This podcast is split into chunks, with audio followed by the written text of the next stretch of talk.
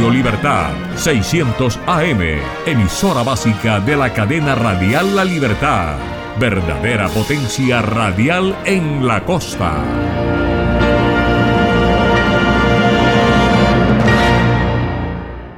www.redradial.co La Radio Sin Fronteras. Este programa también puede escucharse como podcast en Spotify, Apple Podcast, Google Podcast o en nuestra página web www.redradial.co. Búscanos en tu plataforma preferida de podcast como Red Radial. Muy buenas noches, hoy es jueves, bienvenidos, les saluda Jimmy Villarreal desde la sala de satélites. Ya estamos listos para presentar Enlace Internacional, las noticias del mundo en su radio. Y ahora nos vamos a la sala de redacción de La Voz de América. La reina ha fallecido pacíficamente en Balmoral esta tarde, expresó el Palacio de Buckingham en un comunicado. El rey y la reina consorte permanecerán en Balmoral esta tarde y regresarán a Londres mañana. Su hijo mayor, Carlos, de 73 años, se convierte de forma automática en rey del Reino Unido y en jefe de Estado de otros 14 territorios, incluidos Australia, Canadá y Nueva Zelanda. Su esposa Camila se convierte en reina consorte, así lo destacó la agencia de noticias Reuters. Su familia se apresuró a estar a su lado en el castillo de Balmoral después de que los médicos expresaran su preocupación por su salud desde finales del año pasado sufría lo que el Palacio de Buckingham ha calificado de problemas de movilidad episódicos que habían obligado a retirarse de casi todos sus compromisos públicos. Isabel II llegó al trono tras la muerte de su padre, el rey Jorge VI, el 6 de febrero de 1952, cuando solo tenía 25 años. Fue coronada en junio del año siguiente la primera coronación televisiva que fue un anticipo de un nuevo mundo en el que la vida de la realeza iba a ser cada mes escrutada por los medios de comunicación, destacan los analistas. Isabel se convirtió en monarca en una época en la que Reino Unido aún conservaba gran parte de su antiguo imperio. Salía de los estragos de la Segunda Guerra Mundial con el racionamiento de alimentos aún en... Resumen de noticias para hoy. Consejo de Seguridad de la ONU pide cese a los combates cercanos a la planta nuclear de Zaporizhia en Ucrania. Washington Post revela que el FBI encontró en la residencia de Donald Trump información secreta sobre armas nucleares de un país extranjero. Ahí estaban las personas, dentro de la cajuela eran dos personas denuncia nueva modalidad de tráfico humano en la frontera sur estadounidense. Y México lanza en Guatemala un programa de cooperación para desincentivar la migración ilegal.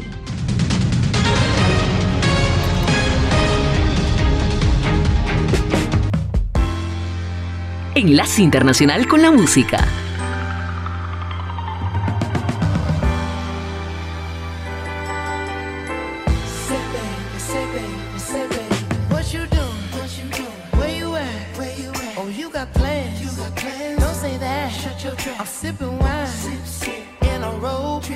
I look too good, look too good to be alone.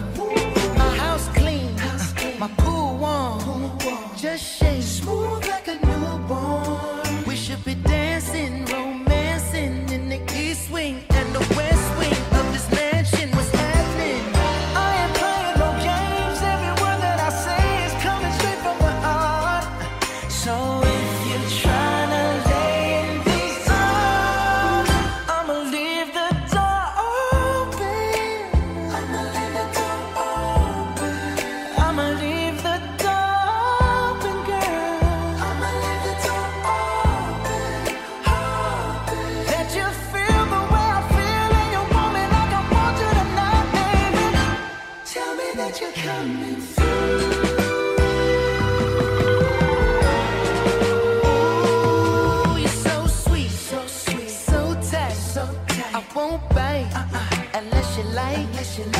You like.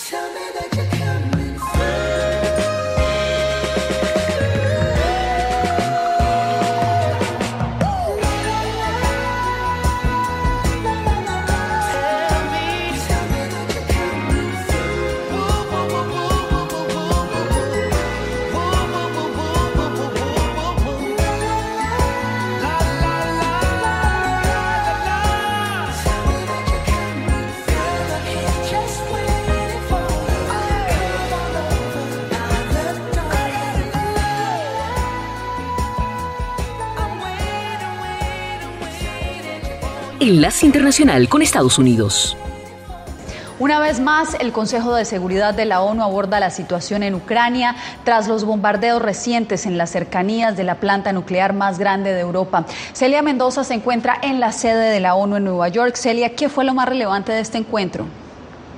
Yasmín, denuncias de derechos humanos por parte de la agencia encargada de este tema aquí en las Naciones Unidas y también de violaciones en contra de la población civil. Mientras tanto, en Ucrania el gobierno está analizando la posibilidad de apagar por completo la planta nuclear y también han iniciado el proceso de generar evacuaciones para los residentes. Esto después de haber desconectado la planta del sistema eléctrico. Las fuerzas rusas y ucranianas deben comprometerse a no realizar actividades militares cerca de la planta o desde ese lugar. La instalación de Zaporizhia y sus alrededores no deben ser objetivo o plataforma para operaciones militares.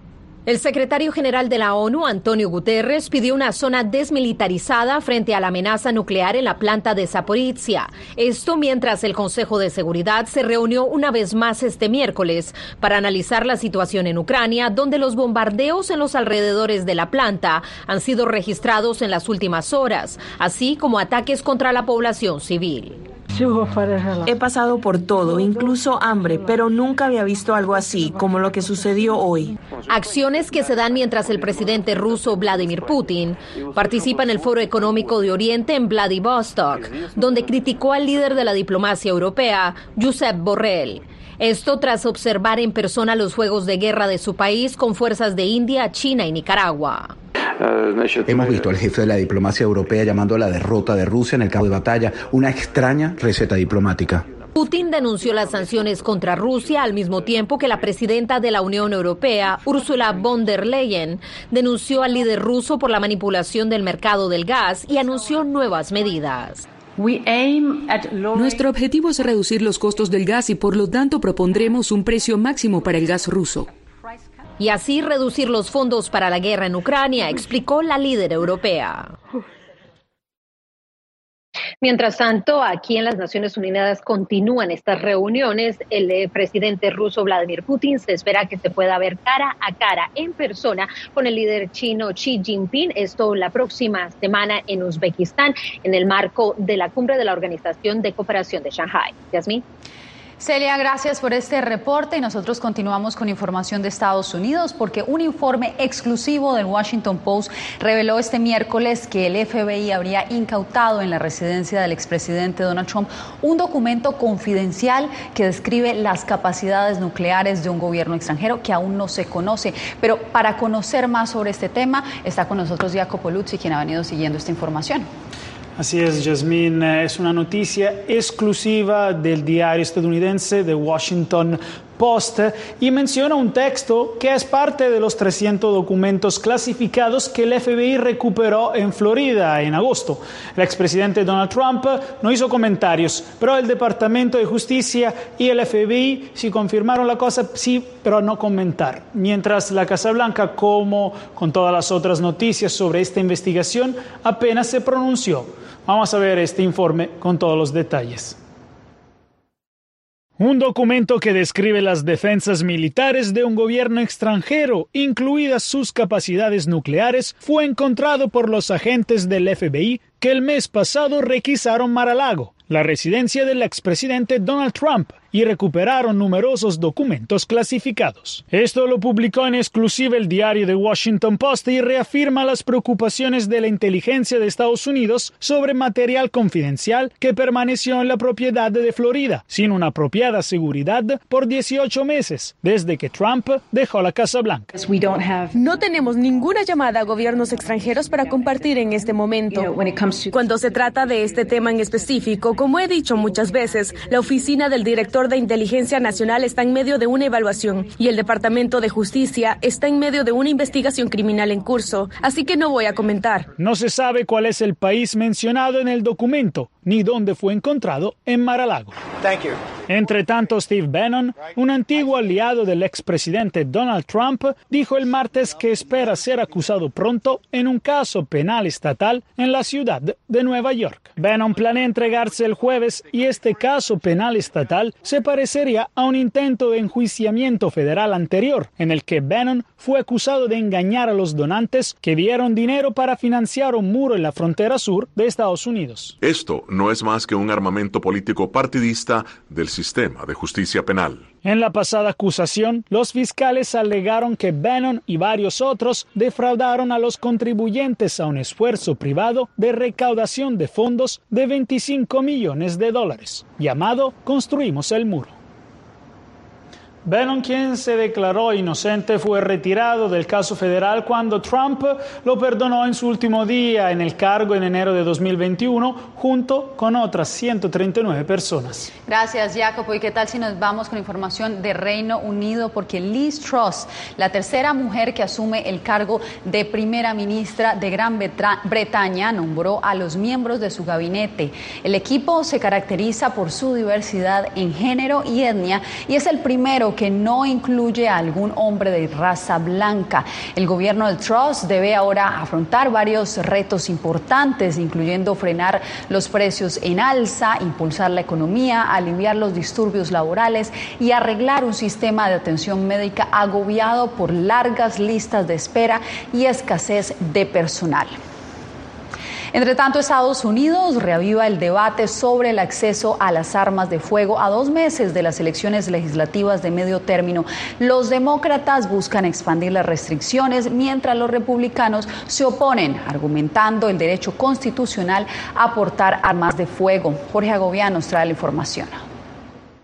El presidente Joe Biden asegura estar determinado a prohibir las armas de asalto para combatir lo que la Casa Blanca ha denominado como una epidemia de violencia con armas de fuego. Vivimos en un país arrasado con armas de guerra, armas que no fueron diseñadas para cazar, sino para enfrentarse a un enemigo. La determinación reaviva el debate sobre el control de armas en el país.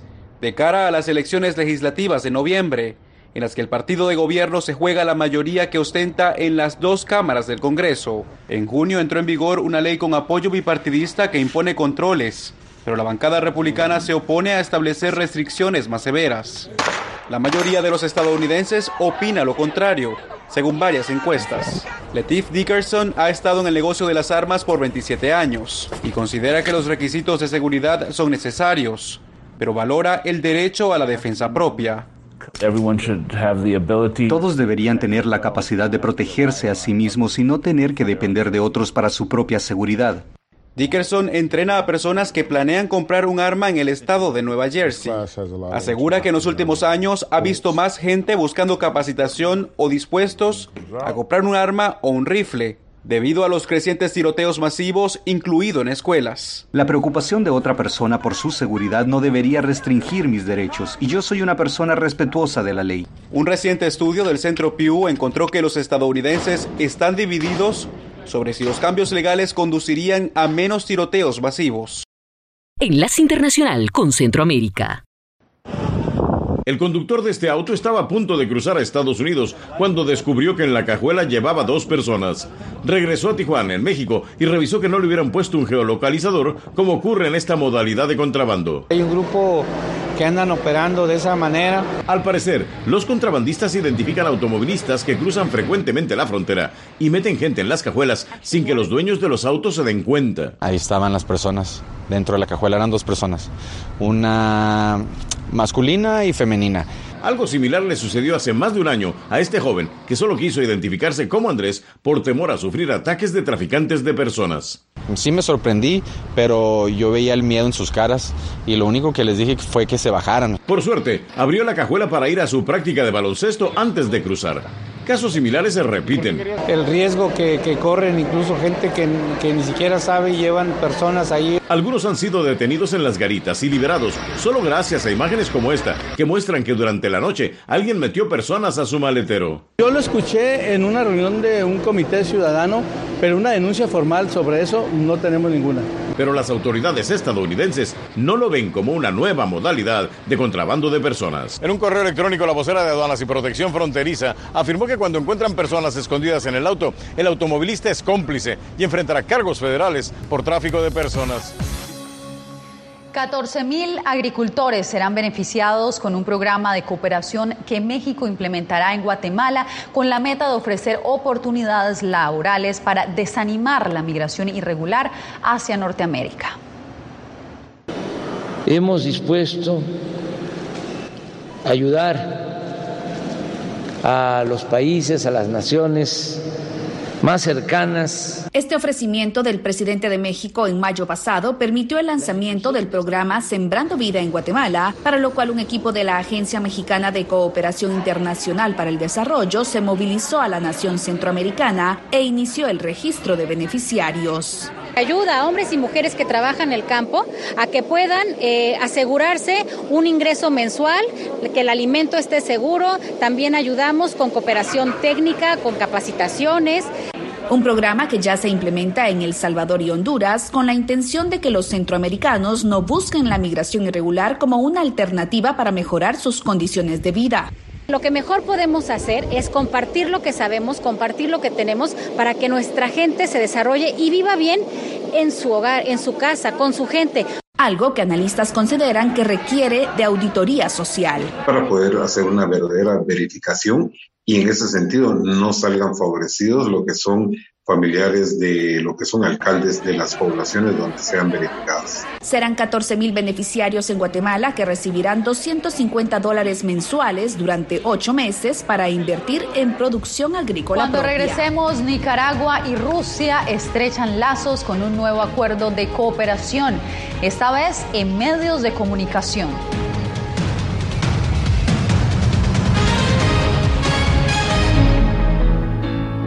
Enlace Internacional.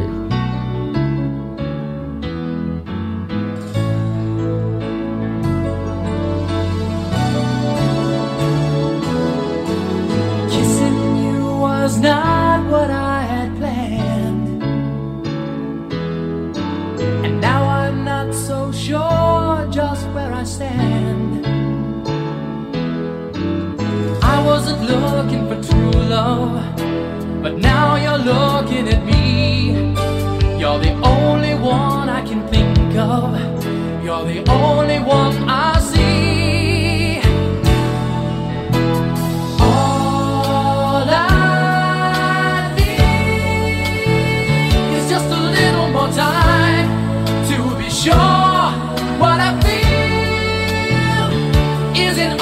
my mind.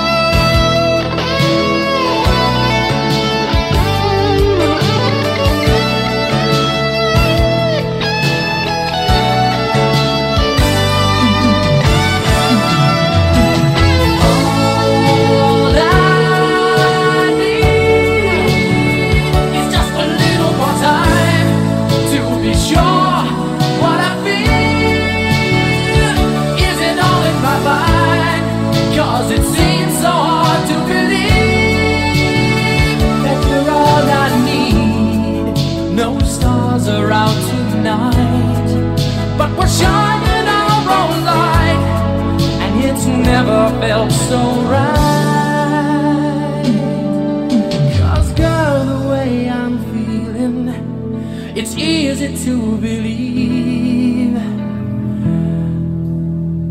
that you're all I need.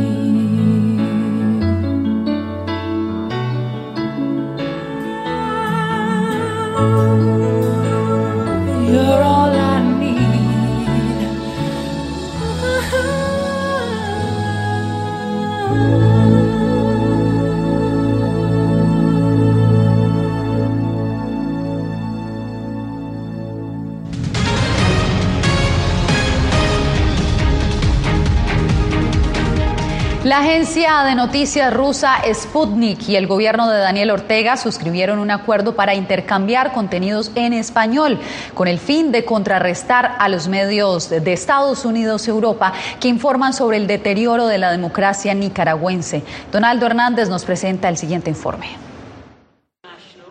Rusia tendrá mayor presencia en los medios de comunicación del gobierno de Nicaragua. El Consejo de Comunicación y Ciudadanía, que administra las televisoras, radios y portales informativos de la administración de Daniel Ortega, firmó un acuerdo de cooperación con la agencia de noticias rusa Sputnik. El propósito, dicen, es contrarrestar a medios de Estados Unidos y Europa. Se ha planteado la importancia de fortalecer la cooperación en el campo comunicacional entre los países que defienden la verdad ante la manipulación mediática y campañas de odio promovidas por los Estados Unidos y países europeos. Los suscriptores del acuerdo califican como basura informativa al contenido de medios críticos del gobierno nicaragüense. Ellos llaman basura informativa y fake news a toda esa información de los medios independientes. Christopher Mendoza, directivo del único colectivo de periodistas de Nicaragua, afirma que el acuerdo entre Managua y Moscú tiene una clara intención. Cada vez nos parecemos más a Corea del Norte. Esa es la apuesta del régimen Ortega Murillo, con una realidad única. El acuerdo se da un mes después de que el Estado cerró más de una veintena de radios y televisoras locales. Las organizaciones que luchan por una prensa libre denuncian que Nicaragua se quedó sin medios independientes. Esos no son medios de comunicación, son medios de propaganda. Este es el segundo acuerdo que el gobierno firma con una potencia extranjera. A finales de diciembre del año pasado suscribió un acuerdo con el grupo de medios chinos. Enlace Internacional con América Latina. El hallazgo de otros cuatro cadáveres en la capital colombiana ha generado que el gobierno de esa ciudad le solicite a Venezuela actuar contra los cabecillas de la banda criminal denominada El Tren de Aragua, responsable, según autoridades en Colombia, de casi 20 homicidios. Jair Díaz nos da los pormenores. Continúa la ola de terror en la capital de Colombia. En las últimas horas, cuatro cuerpos sin vida fueron hallados en dos localidades de Bogotá, sumándose a otras 15 víctimas mortales encontradas en bolsas de basura. Sabemos que siete de las personas asesinadas y abandonadas sus cuerpos en Bogotá, siete eran venezolanos. Nueve son colombianos y tres están por identificar. De los cuatro del día de ayer, estamos en proceso de identificación. Ante estos crímenes, la alcaldía de Bogotá solicitó a Venezuela que tomen acciones en contra de los cabecillas del tren de Aragua, una banda criminal encabezada por reclusos en el centro penitenciario Tocorón, según las autoridades. Es un poco lo que le estamos pidiendo al gobierno de Venezuela que haga, ¿cierto? Con los dos criminales del tren de Aragua. Desde allá están cometiendo crímenes. Lo tenemos plenamente establecido por la información de nuestra policía y nuestra fiscalía. Ciudadanos venezolanos en Colombia tienen temor por el aumento de la inseguridad atribuido a esta banda criminal y las disputas asociadas al tráfico de drogas. Nosotros los venezolanos nos da miedo que el tren de Aragua está asesinando venezolanos colombianos también. Entre tanto, la policía de Colombia confirmó que miembros de esta fuerza estaban colaborando con el tren de Aragua en Bogotá. Eh, el mal comportamiento de estos policías permitían eh, el ingreso de estupefacientes y otra clase de, de, elementos no permitidos a esos privados de la libertad. Con el restablecimiento de las relaciones de los dos países, Colombia espera reactivar la cooperación judicial. Una vacuna anual contra el COVID-19 es posible, dijeron funcionarios estadounidenses de salud. La posibilidad surge cuando la nación implementa nuevos refuerzos de cara a la temporada otoñal y que están diseñados para combatir las variantes del coronavirus que circulan actualmente. La directora de los Centros para el Control y Prevención de Enfermedades, Rochelle Walensky, asegura que las vacunas anuales podrían salvar miles de vidas. Usted quédese porque al volver en alerta se encuentran instituciones educativas en Estados Unidos tras un nuevo ciberataque. Detalles en minutos.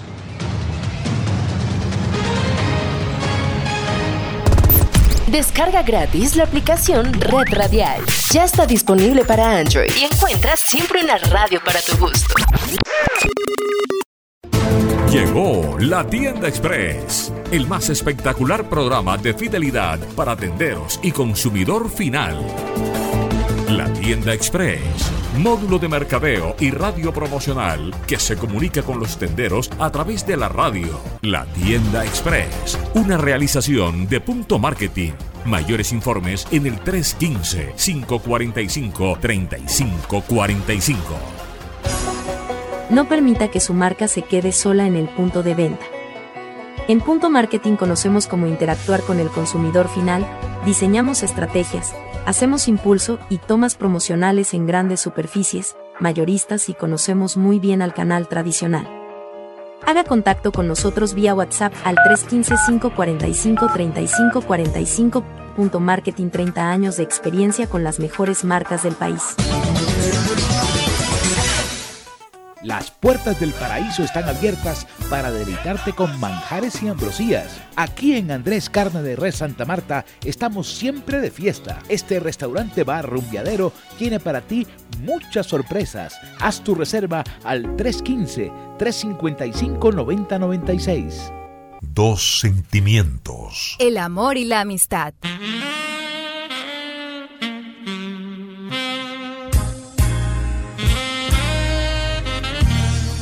Dos emisoras que se unen para celebrarlos en su día.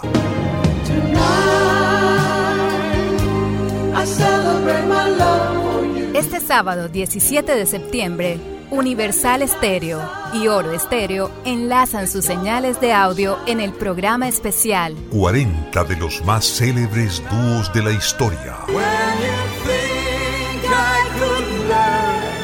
Voces en pareja de consagrados artistas del pop en la década del 70, del 80 y del 90.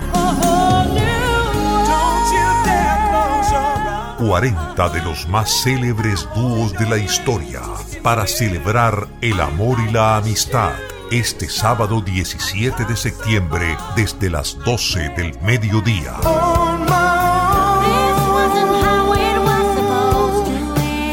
Dos emisoras del corazón de Barranquilla, emparejadas para el evento Oro Estéreo y Universal Estéreo. Con Jimmy Villarreal y Henry Jiménez, en un programa para brindar y compartir con amor y amistad.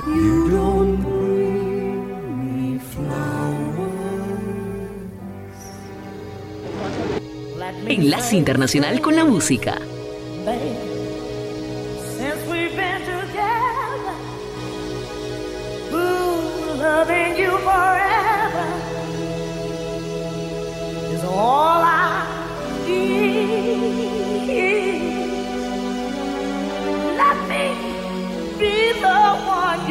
I'm running.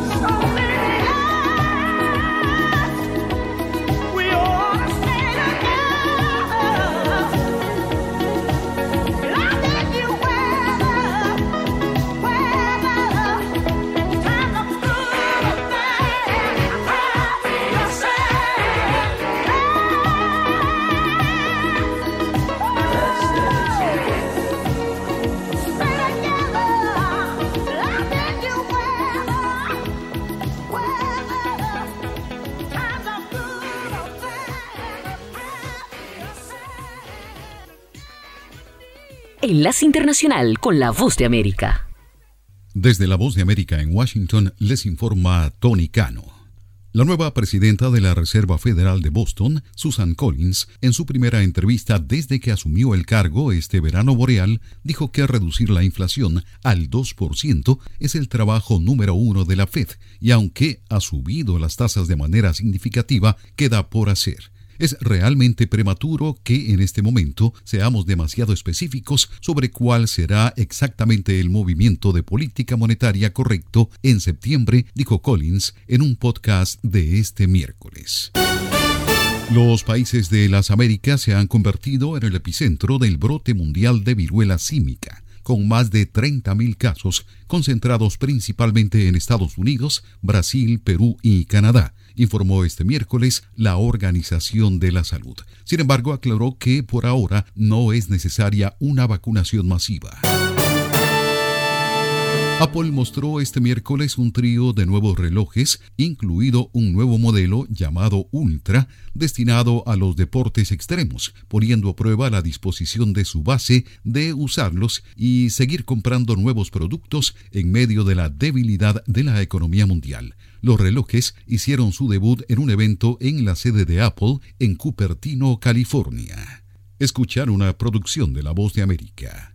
Una jueza de Delaware accedió este miércoles a la petición de Elon Musk de sumar las afirmaciones de sus denunciantes a su demanda contra Twitter, pero negó la petición del multimillonario de retrasar el juicio por los intentos de Musk de abandonar su acuerdo de 44 mil millones de dólares por la compañía, según una orden judicial.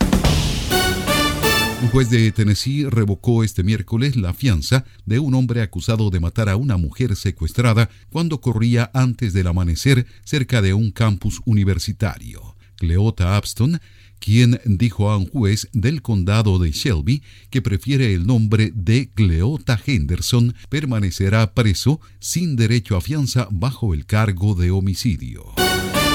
Barack Obama y su esposa, la ex primera dama Michelle Obama, volvieron este miércoles a la Casa Blanca para la presentación de sus retratos oficiales, junto al presidente también demócrata Joe Biden, más de cinco años después de que el exmandatario dejara el cargo. Las listas de canciones de los conciertos de Bruce Springsteen, escritas a mano y una guitarra favorita son algunos de los objetos que harán un recorrido de costa a costa para llegar al Museo del Grammy que se inaugurará en el centro de Los Ángeles el 15 de octubre. Desde la Voz de América en Washington les informó Tony Cano.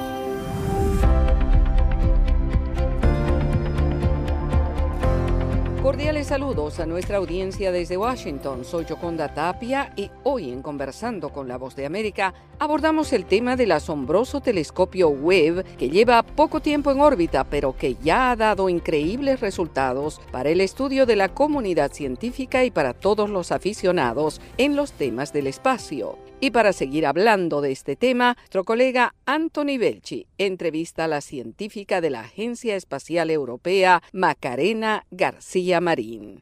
Es un telescopio increíble, Es un telescopio muy grande. Tiene un espejo de 6 metros y medio, el espejo primario, cuatro instrumentos científicos que operan todos en el infrarrojo. Tiene un parasol muy grande, casi como el tamaño de una pista de tenis, que tiene la función de aislar a los instrumentos de la radiación solar, porque como trabajan en el infrarrojo, no, si los calientas con el sol, pues no, no operan bien. Orbita alrededor de un punto que se llama el punto de Lagrange 2, que eso le permite dar vueltas alrededor de ese punto y al mismo tiempo dar vueltas alrededor de la Tierra. Y eso permite que en un año puedas observar todo el cielo. Cualquier objeto del cielo es observable durante, durante un año. Y está en una localización ideal porque está separado del Sol, con el parasol tienes bastante para enfriarlo. Puedes observar todo el cielo y es muy estable. Puedes observar objetos durante muchas, muchas horas. Y esa combinación de estabilidad, calidad de los instrumentos y tamaño del espejo es lo que le da todo el potencial científico que tiene. ¿Puedes explicar que se puede ir hasta más allá de 13.000 millones de años? La edad, el universo más o menos es 13.800 millones de años y ya en estos datos hay galaxias de 13.100 millones de años y el objetivo es ir más allá, porque estos datos que se han hecho públicos son científicamente válidos, pero todavía no hay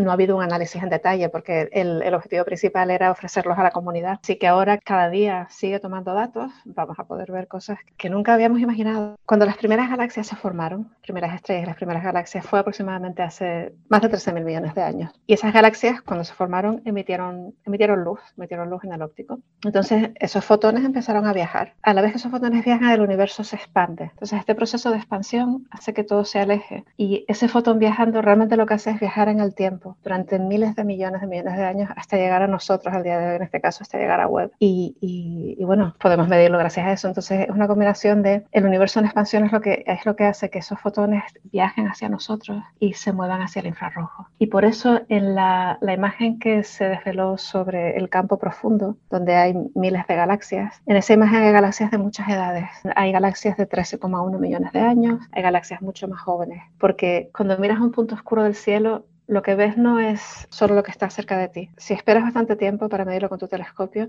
vas a ver fotones de todos los momentos del universo anteriores. Y eso es lo que estamos haciendo con Webb. Es un poco una máquina del, del tiempo. Es un poco, sí, sí, es, es, una máquina del tiempo. Y es un poco, en realidad todos los telescopios, o en realidad cuando, cuando nosotros nos miramos al espejo, cuando la luz rebota a nosotros en el espejo y la vemos otra vez en nuestros ojos, ya somos un poquito más viejos. Una fracción infinitesimal de segundo, pero realmente la luz tarda un poquito. Es como la luz que viaja del Sol a la Tierra, pues tarda varios minutos en llegar. Si extrapolas eso al principio del universo, pues lo que tarda son miles de millones de años en llegar a nosotros. Y eso ya nos ayudará a entender cómo se formó nuestra galaxia y también el universo, ¿no? Sí, nos, nos va a dar mucha información, nos va a dar información de cómo se formaron las primeras galaxias, cómo se evoluciona desde esas primeras galaxias hasta el día de hoy, cómo se crearon los primeros agujeros negros, porque se crearon muy pronto y no está realmente muy claro si, como la cosa de la gallina y el huevo, que fue primero la galaxia o el agujero negro. Nos va a dar información sobre todo eso, desde los orígenes del universo hasta nuestro sistema solar, de Marte más allá, nos va a dar información sobre todos esos objetos. Es cuestión de apuntar, tomar los datos y luego interpretarlos. Macarena, ¿nosotros podemos llegar a, ver esas conclusiones o eso tardará también muchísimos años porque toda la investigación llegará a conclusiones de, de este tipo de tantísimos años eh, a pesar de utilizar la última tecnología? Es complicado, ¿no? Es complicado, pero hay muchísimos grupos de investigación que están muy preparados, llevan años preparándose para tomar los datos de web y publicar artículos y analizarlos. Así que yo realmente espero dentro de muy poco tiempo muchos artículos, incluso con los datos que se hicieron públicos. Seguro que muchos grupos científicos van a publicar esos datos y, realmente explotarlos, que es para lo que están ahí, para que la comunidad los use. Era la científica Macarena García Marín, hablando sobre las características del telescopio Webb que abrió literalmente las puertas del universo y su historia. Esto fue Conversando con la Voz de América.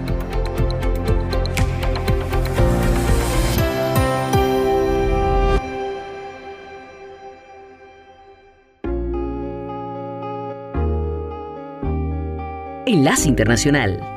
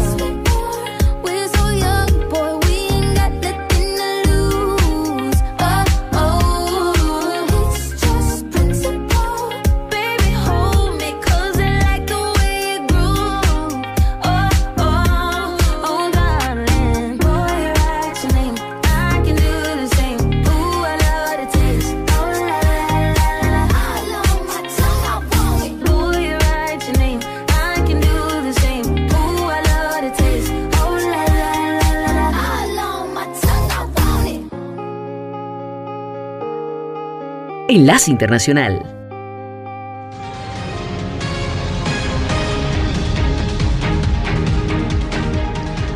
Presentó hoy sus nuevos modelos de teléfonos iPhone, relojes y audífonos inteligentes.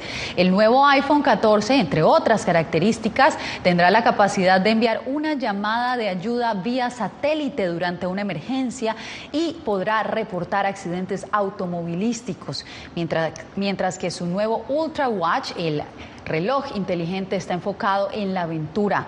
También sus conocidos AirPods Pro tuvieron una actualización.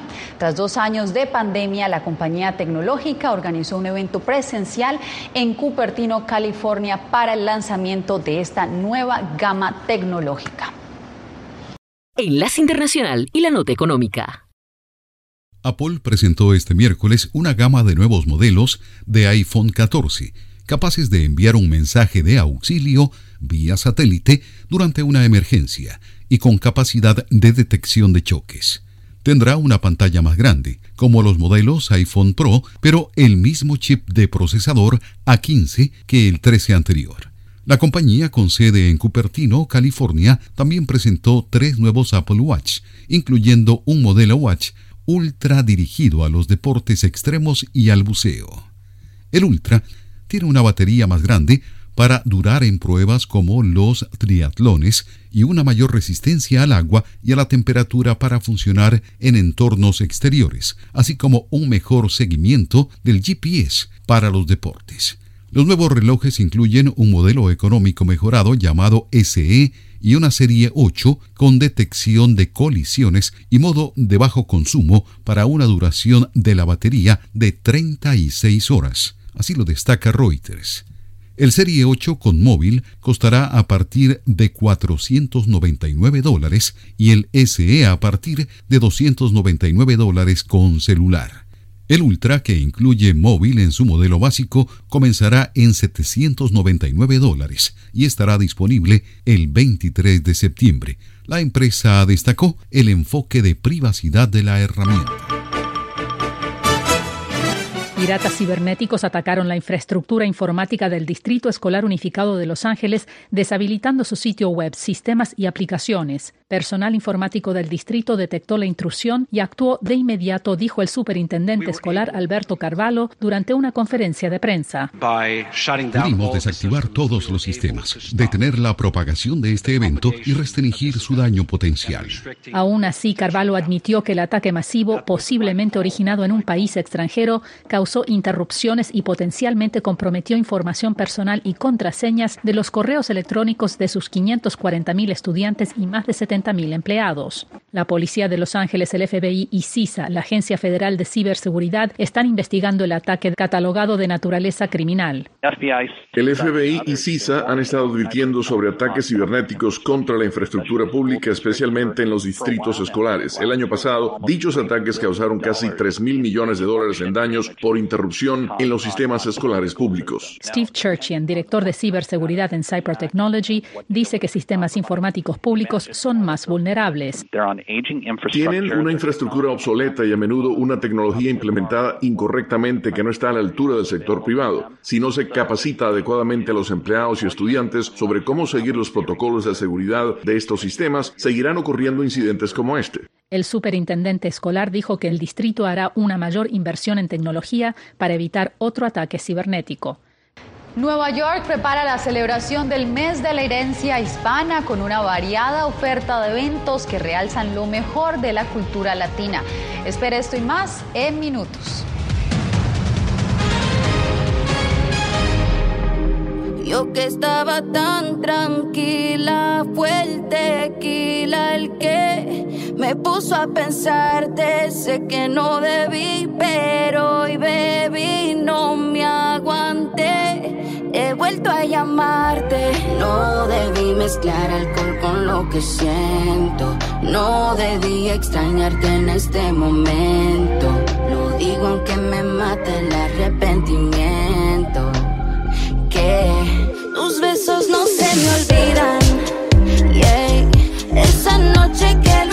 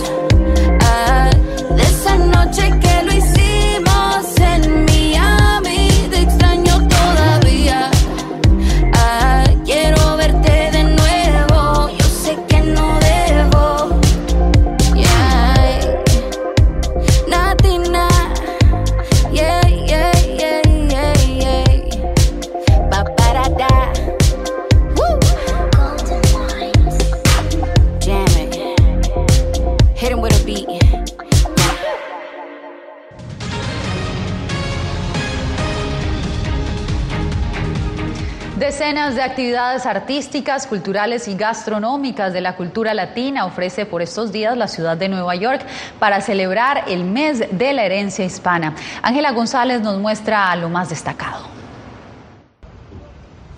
28 actividades respaldadas por el gobierno de la ciudad de Nueva York permitirán a visitantes y a locales sumergirse en la cultura latina, comenzando este próximo septiembre 15 hasta el 15 de octubre para celebrar el mes de la herencia hispana se ha venido ah, implementando un programa eh, muy potente para tratar de destacar, digamos, todos los sitios turísticos eh, latinos, los barrios. Bajo el lema La experiencia latina en Nueva York, que reconoce las contribuciones de los hispanos al desarrollo de la cultura estadounidense, las actividades van desde un paseo en bote para dar el grito mexicano, pasando por clases de culinaria puertorriqueña, un tour virtual de la Revolución del Mambo, otro de los 100 años de la historia latina en Harlem, hasta desfiles como el Carnaval de la Cultura Latina. Está muy bien por la comunidad porque así vamos avanzando con la economía y, y, van conociendo la cultura de nosotros latinos. Una guía detallada por día se puede encontrar en nycgo.com que no podía dejar atrás la experiencia gastronómica con la participación de varios restaurantes como este en Manhattan en donde el chef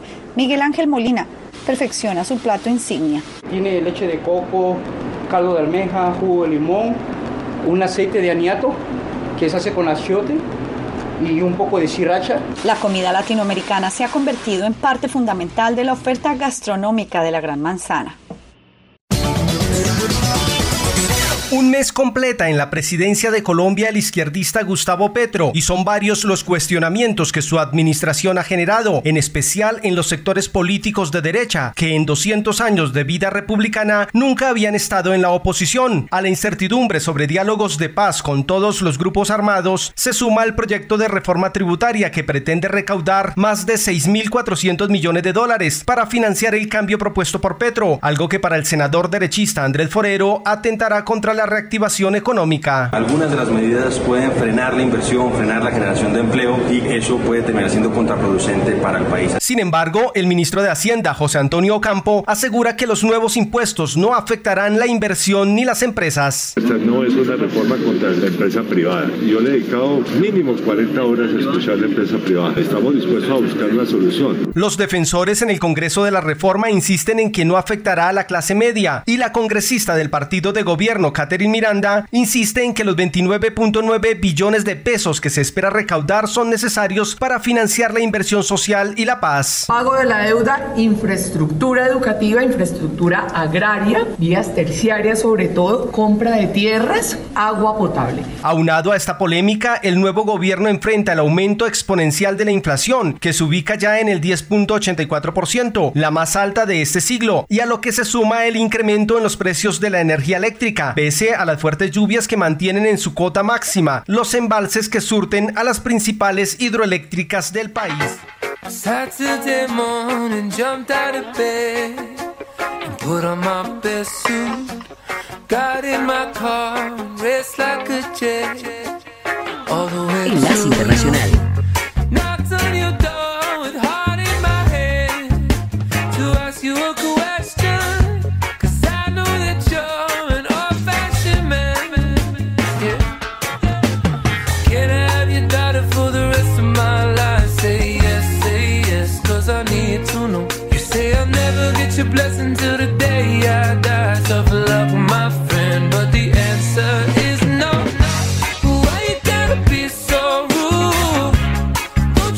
Don't you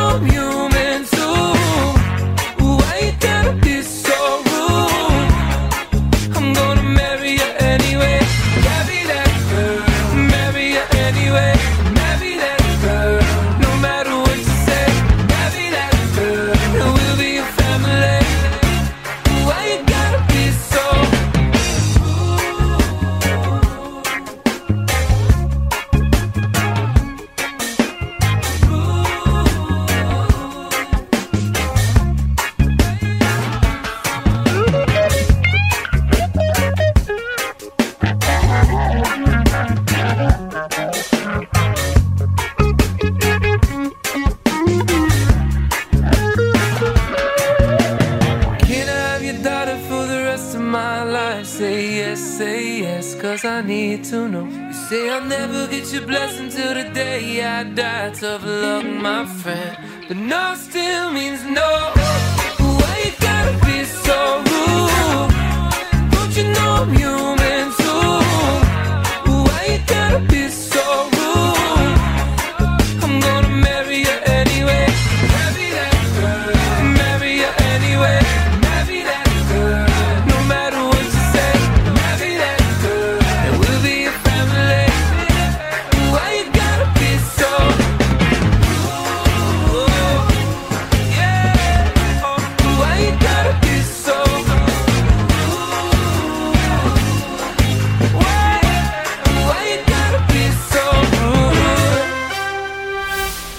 grupo británico Cineworld se declaró oficialmente en bancarrota en Estados Unidos, el segundo operador de cadenas de cine más grande del mundo, después de la estadounidense AMC, trata de controlar su enorme deuda. Los problemas de Cineworld tienen que ver con la cantidad de deuda acumulada a lo largo de los años, empeorada por la pandemia, la falta de estrenos cinematográficos de alto octanaje que alimenten la taquilla y problemas legales con la canadiense Cineplex. Según medios de prensa dentro y fuera de Estados Unidos, en el transcurso de una semana desde su estreno, The Rings of Power se ha convertido en una de las series más vistas de Amazon Video a escala internacional, la cual también ha sido muy bien recibida por la crítica, especialmente por su cinematografía.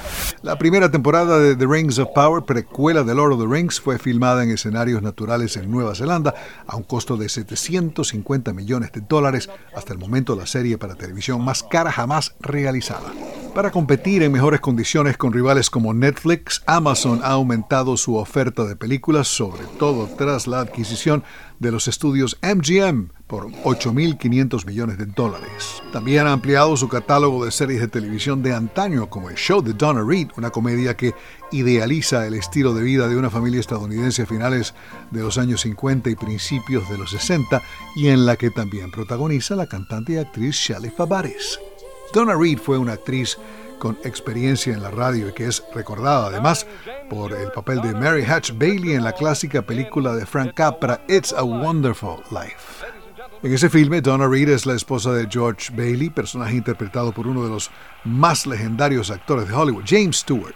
Ayer mencionamos que Wilmer Valderrama será homenajeado con el premio Trailblazer Impact por su carrera como actor, productor y filántropo. La ceremonia de entrega de los premios de la Coalición Nacional de Medios Hispanos de Estados Unidos tendrá lugar en Beverly Hills el viernes. La ceremonia también será galardonado el actor Cholo Maridueña, quien recibirá el premio Estrella Emergente por su defensa de la comunidad latina y de la importancia de la representación hispana en el cine y la televisión de Estados Unidos. Sholo interpreta a Miguel Díaz en la serie Cobra Kai de Netflix, la cual comienza su quinta temporada esta semana y acaba de terminar la producción de Blue Beetle, donde representa al primer superhéroe latino en un papel principal para DC Comics Warner Bros. Justin Bieber dijo que hará una pausa en su gira internacional debido a problemas de salud física y mental. Bieber se presentó la semana pasada en Rock in Rio. El cantante tenía previstas 70 presentaciones hasta marzo de 2023 en Asia, Australia, Nueva Zelanda, Europa y América del Sur. Descarga gratis la aplicación Red Radial. Ya está disponible para Android y encuentras siempre una radio para tu gusto. Llegó la tienda express, el más espectacular programa de fidelidad para tenderos y consumidor final. La tienda express, módulo de mercadeo y radio promocional que se comunica con los tenderos a través de la radio. La tienda express, una realización de punto marketing. Mayores informes en el 315-545-3545. No permita que su marca se quede sola en el punto de venta. En Punto Marketing conocemos cómo interactuar con el consumidor final, diseñamos estrategias, hacemos impulso y tomas promocionales en grandes superficies, mayoristas y conocemos muy bien al canal tradicional. Haga contacto con nosotros vía WhatsApp al 315-545-3545. Punto Marketing 30 años de experiencia con las mejores marcas del país puertas del paraíso están abiertas para deleitarte con manjares y ambrosías. Aquí en Andrés Carne de Res Santa Marta estamos siempre de fiesta. Este restaurante bar rumbiadero tiene para ti muchas sorpresas. Haz tu reserva al 315-355-9096. Enlace Internacional es una producción de Red Radial. Editores: Carlos Tatis, Gabriel Villarreal y Jorge Pérez. Master Control José Barreto. Jesús Peroso, Bobby Orozco y Adolfo Ferrer. Producción ejecutiva Jimmy Villarreal. Este programa también puede escucharse como podcast en Spotify, Apple Podcast, Google Podcast o en nuestra página web www.redradial.co. Búscanos en tu plataforma preferida de podcast como Red Radial. Radio Libertad 600 AM en Colombia.